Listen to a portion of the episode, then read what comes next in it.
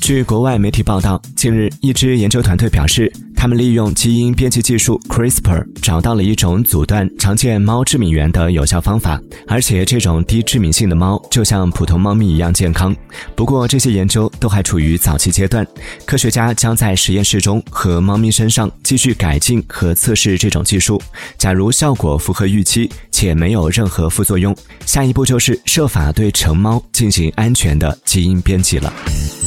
Música